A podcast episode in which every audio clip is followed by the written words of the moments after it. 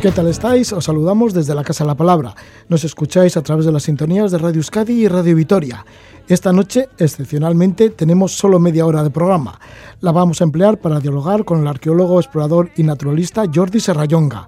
Hace unos meses nos presentaba Dioses con pies de barro, un libro escrito en el confinamiento sobre el ser humano y su relación con los animales y el entorno, y ahora, junto con el periodista y escritor naturalista Gaby Martínez, publica Animales Invisibles, Mito, Vida y Extinción, donde dan un repaso a la fauna extraña, a la fauna difícil de ver, algunos ya son extintos, otros a puntos de desaparecer y aquellos que están entre la leyenda y la realidad. Jordi Serrayonga nos da un repaso a todo este tipo de fauna y además Jordi pues, ha estado cerca de algunos de estos animales que son difíciles de, de, ver, que son animales casi invisibles. Lo ha hecho haciendo estudios y también exploraciones en diferentes continentes. Nos lo explica en este momento. Estamos con Jordi Serrayonga.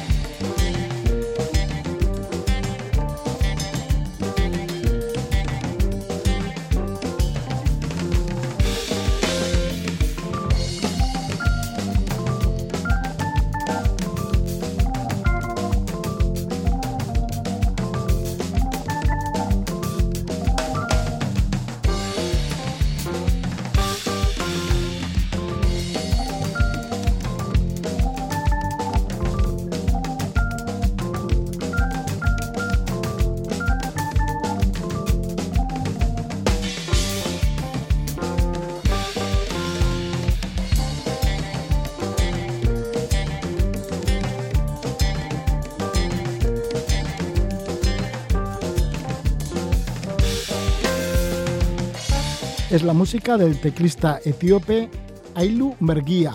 Y esto nos lleva a hablar de un libro que lleva el título de Animales Invisibles.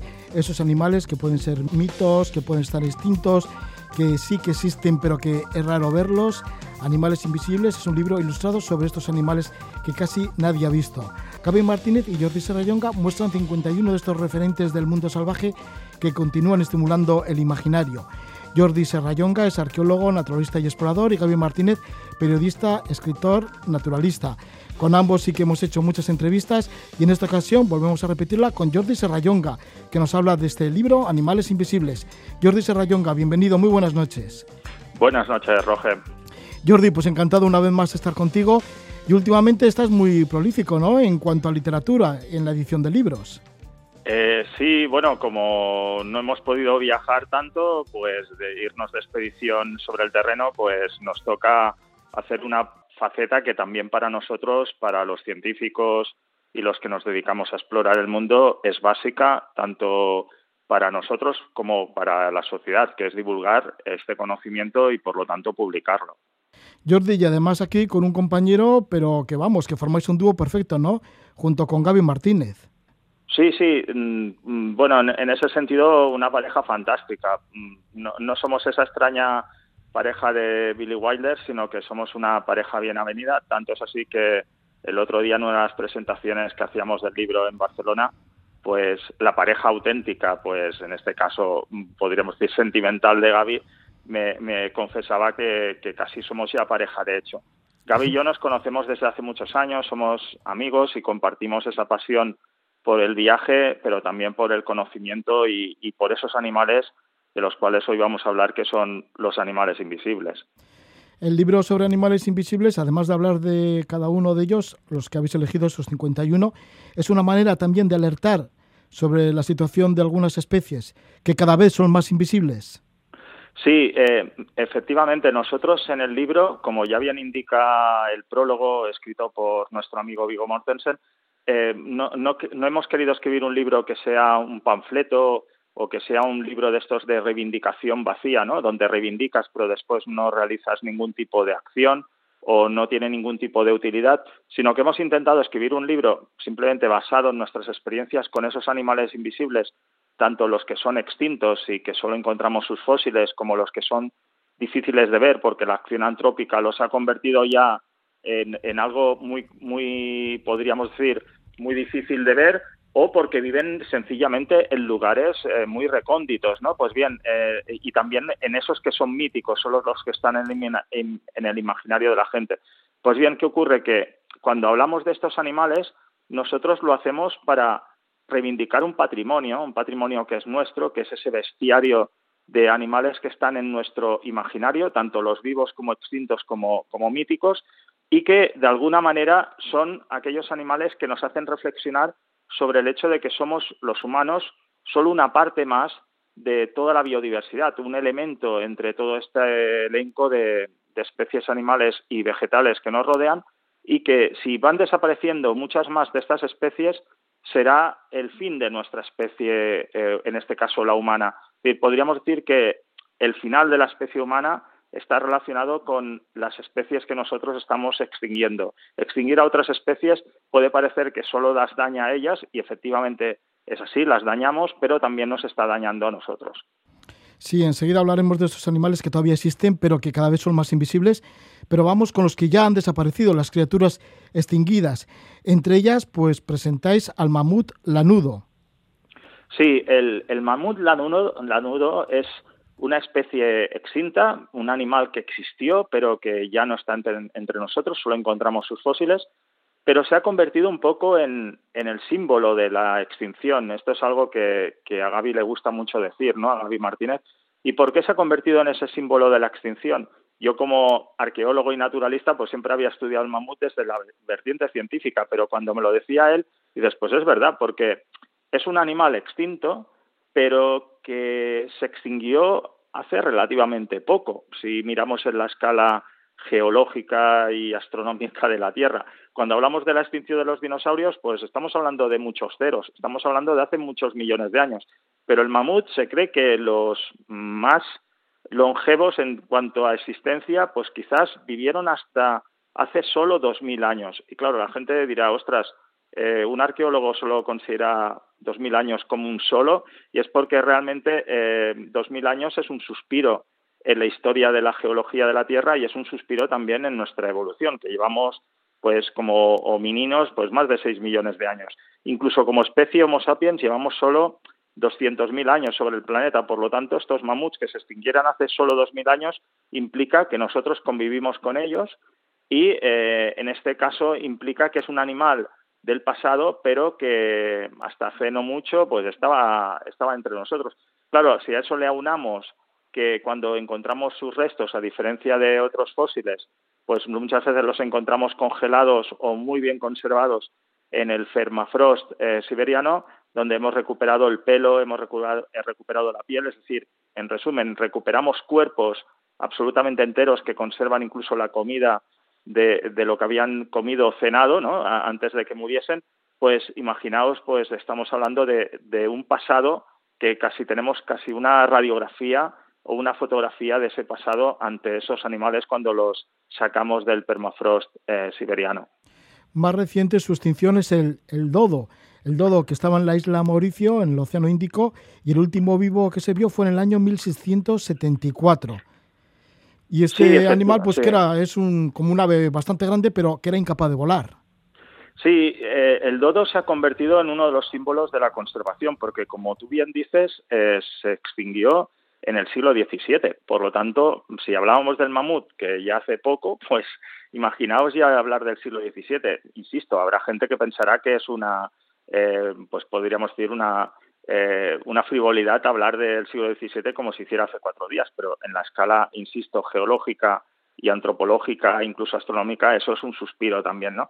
¿Y qué ocurre? Pues que el dodo, mm, como era una especie de, gran pájaro, pero bueno, cuando digo grande tenía el tamaño de una gallina, pero que no volaba y, y, muchas veces lo hemos dibujado así como torpón, simpaticón, etcétera. Hoy ya le hemos cambiado un poco esa imagen. El problema es que esa imagen de rechonchete, bobalicón y, torpe, eh, le, debemos esa imagen al hecho de que como no hubo naturalistas que estudiasen al dodo en la isla Mauricio antes de que se extinguiese, pues claro, todas las descripciones que tenemos del dodo le hicieron marineros em, y, viajeros que pasaron por, por Mauricio. Después se lo explicaban a los naturalistas en Londres o en Oxford y los pintaban en cuadros, ¿no? Por eso conservamos el famoso dodo de Oxford, que es un óleo, Donde está ahí representado y también hay restos de estos dodos en, el, en París, en Londres, en Oxford, como os decía antes, pero para tener un esqueleto entero de dodo hemos tenido que recurrir a huesos de dodos que estaban repartidos por todo el mundo, ¿no? Pues de gente que tenía un hueso en Inglaterra, otro que lo tenía en Francia, etcétera. Al final se han juntado y hemos podido hacer algún que otro esqueleto entero. Como esas reconstrucciones no eran eh, fieles, pues lo habíamos representado, como ya os digo, de una manera rechoncheta bobalicona. Hoy sabemos que era más estilizado, pero aún así sabemos seguro que no volaba, tenía unas alas totalmente atrofiadas y por lo tanto era una presa fácil para los marineros que desembarcaban por ahí, pues se los comían hasta que acabamos extinguiéndoles. Algo parecido le sucedió al Moa, el Moa esto en Nueva Zelanda, que también era un gran pollo. y, que pertenece a la imagen del escudo de la Selección Nacional de Rugby de Nueva Zelanda, me parece, ¿no? Eh, durante mucho tiempo el Moa fue el, estuvo en el escudo eh, de los All Blacks. Los míticos All Blacks, la selección de rugby neozelandesa. Pero eso fue en la etapa en que prácticamente toda la selección de, pues podríamos decir, de los All Blacks eran prácticamente pues eh, los descendientes de los colonos, ¿no? Pues que habían llegado allí, pues descendientes de ingleses, de pues incluso de algún que otro australiano, eh, irlandeses, etcétera, ¿no? Pero ¿qué ocurre? Que en la selección de los All Blacks, como sabéis, pues se fueron añadiendo lo que son, y son los que destacan hoy más como jugadores, se añadieron los, los famosos maorís. Y, de, hecho, lo curioso es que a medida que se introdujeron los maorís en la selección de rugby de los All Blacks, pues resulta que eh, fue desapareciendo el MOA como, como escudo y eh, hoy en día pues los All Blacks ya sabéis que tienen un motivo vegetal ¿no? en, su, en su escudo, pero es cierto que en Nueva Zelanda el moa, de haber pasado un, de ser un animal pues que ya nadie le hacía caso, ¿no? que se había perdido en la tradición oral y que se había perdido pues en los museos de historia natural, hoy en día está siendo reivindicado pues las nuevas generaciones de neozelandeses, ¿no? tanto maurís como no maurís, como un símbolo, ¿no? Como un símbolo, mm, podríamos decir, nacional, como un símbolo territorial de, de, unas, de unas gentes que lo curioso es que muchas veces las, las hemos identificado con otra ave mucho más pequeña, también propia de Nueva Zelanda, y esta sí que está viva, aunque esté en el libro y sea difícil de ver, que es el kiwi, que es un ave muy pequeñita. Pues bien, ahora, ah, después de haberse de que todos les conozcamos a los neozelandeses como kiwis desde la Primera Guerra Mundial, que es donde se les dio este nombre, hoy eh, empieza a ser cada vez más conocido el MOA y los jóvenes eh, como os digo, y los jóvenes neozelandeses reivindican este gran pajarraco, ¿no? Pues como un símbolo de ellos. Y lo extinguieron precisamente los maurís, porque por una razón parecida a la del dodo, era muy buena su carne y eh, como eran tan grandes, fáciles de ver, y los seres humanos, pues en este caso, acabaron con el, con el MOA. Sí, pues aparece el dodo, el mamut lanudo, el MOA, también el, el megalodón, que hace 20 millones de años existía un tiburón colosal que se llamaba así. Son escualos mucho mayores que el tiburón blanco, por supuesto, que tenía 18 metros de eslora. Y también, entre otros, está el sicayo, que esto sí, que lo ha recogido también de Tanzania, ¿no? De lo que has podido escuchar en Tanzania. Sí, los, eh, hemos recogido 51 animales en este libro de Animales Invisibles, este libro que realmente estamos muy contentos de que Nórdica y Capitán Swing pues, quisieran editarlo. Un libro, por cierto, que está ilustrado por, por Joana Santamans. Todos los animales que aparecen en estas historias se les ha hecho visibles gracias a las grandes y geniales ilustraciones de Joana Santamans. Como tienes el libro ahí entre, tus manos, supongo que, estarás de acuerdo, ¿no? Que es, un libro que entra por la vista y es algo que queríamos, ¿no? Que, la gente viera ese libro y, quisiera tener esos 51 animales con, en su casa, ¿no? Pero sí que es cierto que tuvimos que seleccionar porque hay muchos más. Y en este sentido, pues eh, en esa selección de animales, Gaby y yo hemos hecho muchísimas expediciones donde hemos recogido datos de animales invisibles y como tú ya sabes y, me has entrevistado varias veces sobre ello, pues mi segunda casa es Tanzania. Por lo tanto, hay una parte de esos animales invisibles que, por supuesto, vienen de Tanzania. Y de esos, algunos son vivos, pero muy difíciles de ver, como el licaón, el perro salvaje.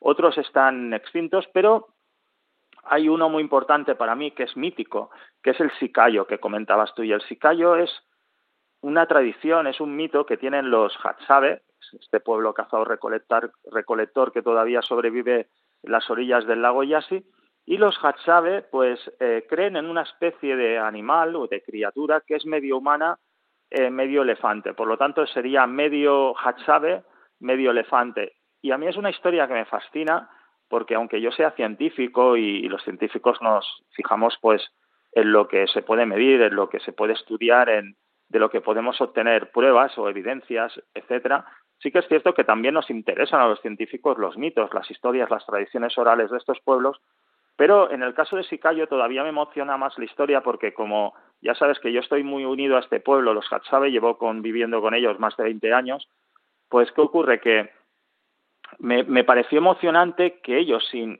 sin haber estado en las universidades, en estas academias donde nosotros tardamos 19 siglos en reconocer que Darwin tenía razón, ¿no? que, somos una especie más en el mundo animal, pues resulta que eh, ellos lo han visto esto siempre claro. Igual que ellos se han visto siempre como un animal más, pues se han querido mezclar con un animal tan fascinante como es el elefante, que además es un animal muy inteligente y desgraciadamente en peligro de extinción. Por lo tanto, es realmente curioso que en, un mismo, en una misma criatura, el sicayo, se reúna dos historias muy tristes, que es la desaparición o la práctica desaparición de una cultura como es la de los Hatsabe, solo quedan unos 400 viviendo de forma tradicional, con lo que es la desaparición de un gran paquidermo que es magnífico, que es el elefante. Por desgracia, la acción de los furtivos se está volviendo a poner entre comillas de moda, eh, una desgraciada moda, moda de, lo que es la lucha y la obtención del marfil y los elefantes en África poco a poco están desapareciendo.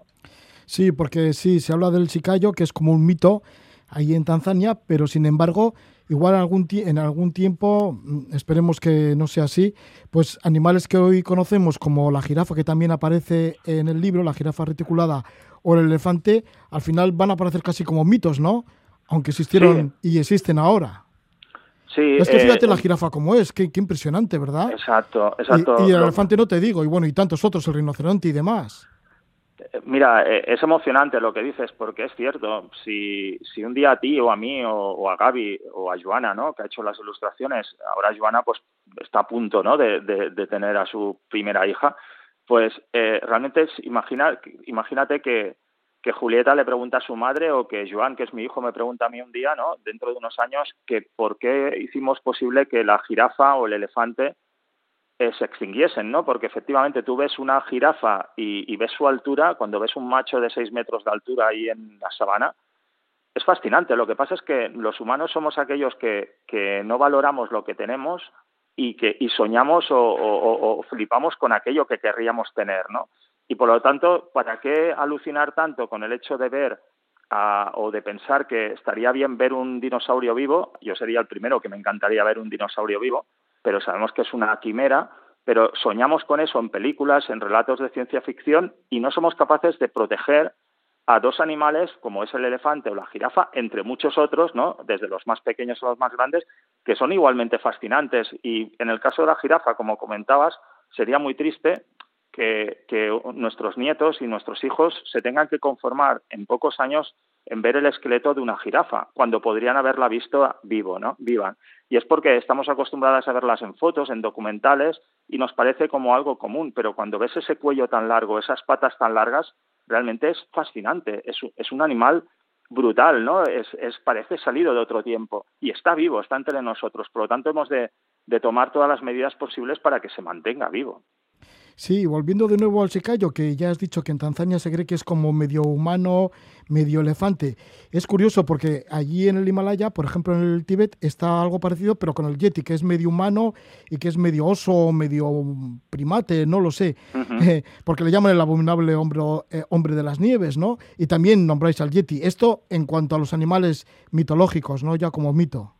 Sí, sí, de hecho, mm, un inciso que querría hacer es que, como comentábamos antes, el libro es un libro que está basado siempre en evidencia científica y en evidencia de nuestros viajes. Y la gente se podría preguntar, bueno, ¿qué hace un, un escritor y, reconocido como Gaby y un científico como yo, pues hablando sobre algunos de estos animales que, como el monstruo del lago Ness y, o el, o el chupacabras, ¿no? que hemos hecho aparecer también en el libro junto con estos que comentas, pues que en realidad son míticos ¿no? y que estamos acostumbrados más a verlos en cómics o en películas o en programas o, artículos pues de criptozoología o de paraciencia. Bien, están ahí en el libro porque tienen un, un papel absolutamente también eh, científico y literario. ¿Por qué digo esto? Porque como están en el imaginario de la gente, como están únicamente en lo que es el mito, si desaparecen las culturas eh, a las cuales pertenecen, y, muchas de ellas son culturas que no tienen escritura y que solo nos dicen las cosas a través de la tradición oral, si desaparecen estas culturas, también desaparecerán estos animales. Por lo tanto, todos los animales que hemos puesto en el libro, los 51 estén extintos, vivos o míticos, eh, son historias humanas. Están explicadas desde la vertiente de la cultura que les rodea, de la gente que, los tiene en su forma de vida. Y en este sentido, podemos decir que el Yeti le pasa exactamente lo mismo. El Yeti para muchos pueblos de Asia, para muchos pueblos de todo lo que es el Himalaya eh, o también para zonas como el Indo Kush, el Yeti forma parte de la vida de esta gente. Y entonces, pues para ellos está en esas tradiciones, están esas historias y, para nosotros era esencial rescatarlo, ¿no? Eh, Gaby pasó mucho tiempo en el Indo Kush tras la pista de un zoólogo francés, eh, Jordi Magranet, que fue en busca de, del Yeti, ¿no? Y se encontró con los relatos de la gente local que efectivamente hablaban de una criatura muy parecida a lo que sería hoy en día un australopiteco, ¿no? Que vemos nosotros a nivel fósil, pues en un National Geographic o en un museo. Eh, y después, por ejemplo, yo he estado mucho tiempo en el Bután y, allí en Bután eh, tienen un concepto del yeti, pues de, de, animal, pues muy parecido a un, a un primate, y que es un animal pacífico. Ellos hablan de él, pues que sus abuelos, sus tatarabuelos lo veían, que, que venía hasta sus casas de campo y que cuando empezaron a aparecer ciudades y cuando los humanos empezamos a hacer ruido con nuestros coches o les asustamos con nuestros perros de guardia y tal, pues que estos yetis eh, tuvieron que esconderse en las montañas, ¿no? en los valles más profundos, en los bosques. Por lo tanto, los yetis y tal, para ellos no son esa imagen de las películas de terror que mata a personas, sino que los yetis, lo contrario, habrían huido debido a nuestra presencia. Es cierto que en el caso del yeti hay alguna evidencia que podría estar relacionada con la ciencia, porque sabemos que vivieron en Asia eh, primates de más de tres metros de altura, que era el Gigantopithecus, ¿no? Este primate es real, tenemos sus fósiles en el Museo de Historia Natural de Londres y en otros lugares. Pero ¿qué ocurre? Que está vivo, pues no lo sabemos. Lo, más normal sería pensar que se ha extinguido, pero que mm, como otras veces nos han pasado cosas bien extrañas, pues podría ser que algunos hubiesen sobrevivido en pequeños reductos hasta hace unos siglos atrás o hasta, hasta hace unos años atrás y que la gente los hubiese visto y los hubiese ah, asimilado en su tradición oral. El celacanto es un pez fósil que nosotros creíamos fósil, ¿no? Eh, pero que resulta que el celacanto en los años 30 se descubrió que estaban vivos y esto se ratificó en los años 50 del siglo XX. Por lo tanto, animales, si hubiésemos escrito este libro en el año 1920, pues el celacanto hubiese estado en el apartado de animales invisibles extintos y hoy lo hemos colocado en el animales invisibles vivos, ¿no? Porque es difícil de ver, pero está vivo, ¿no? Igual que la tortuga de la pinta de Galápagos, ¿no? Si hubiésemos escrito este libro, pues hace unos años atrás, hubiese estado en la parte de animales invisibles vivos porque solo quedaba una tortuga de la pinta y por desgracia hoy en el 2021 tenemos que decir que este animal está extinto porque murió el último representante hace poco en la isla de Santa Cruz, eh, que es donde se la tenía ahí cautiva pues para protegerla, ¿no? Eh, realmente este libro es curioso por esto, ¿no? Porque hay animales que pueden cambiar de clasificación en, en, en un tris, ¿no? Jordi, conoces bien también las Islas Galápagos y, como no, pues la parte de África, sobre todo Tanzania, Kenia, Uganda y de esto pues ha sido muchas veces pues a lugares en donde hay chimpancés y por supuesto gorilas, que es uno de los animales que más te atraen desde tus tiempos de estudiante. Y también aparece el gorila en el libro, ¿no? Sí. Y, un recuerdo a un día que estuviste en la selva de Windy, en la selva impenetrable, y entre otras cosas escribes diciendo, bueno, no sé si es tú o Gaby, decís que aprendamos a observar estos animales y no a destruirlos.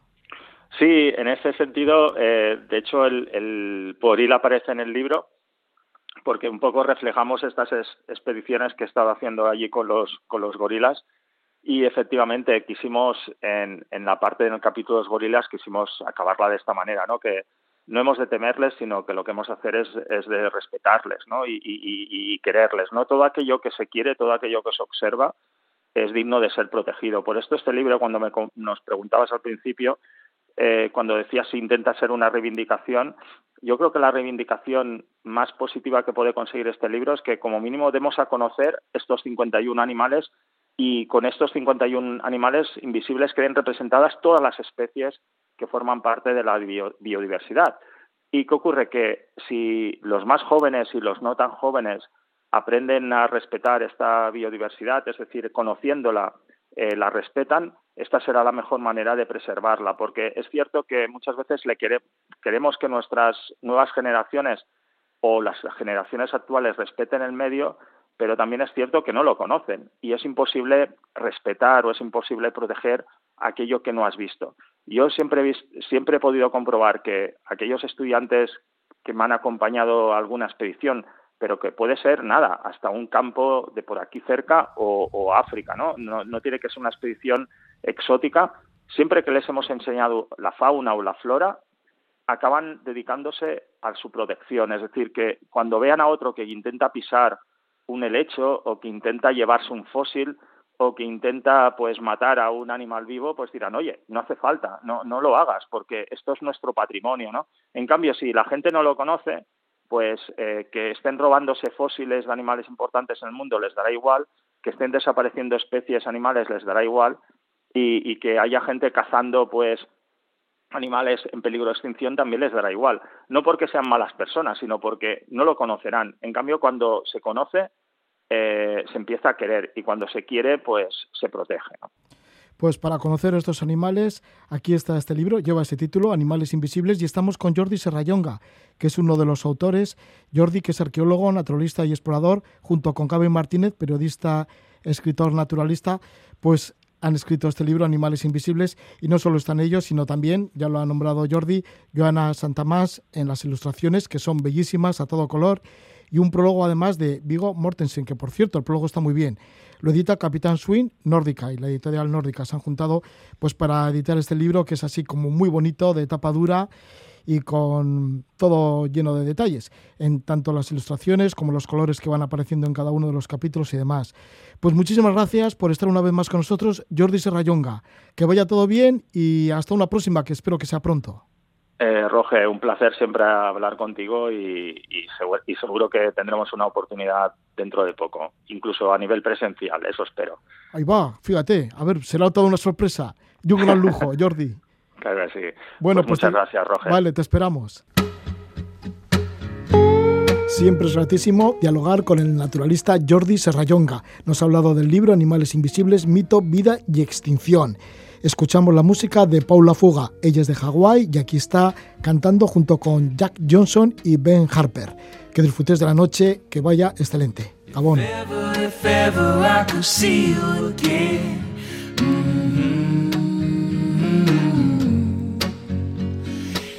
I could see you again. Mm-hmm. Won't you take me back to where we used to play? Hang on every word, hang on every moment. I know you're in between now, and I know you can't stay. Give me one more rising sun, just one more setting moment. Felt so bright, I had to turn away, turn back around, and the moment had been stolen. You make magic out of nothing, you make my fears go away. But who will make the words or find the answers for them? If ever, if ever I could see you again. Mm. If ever, if ever I could see you again.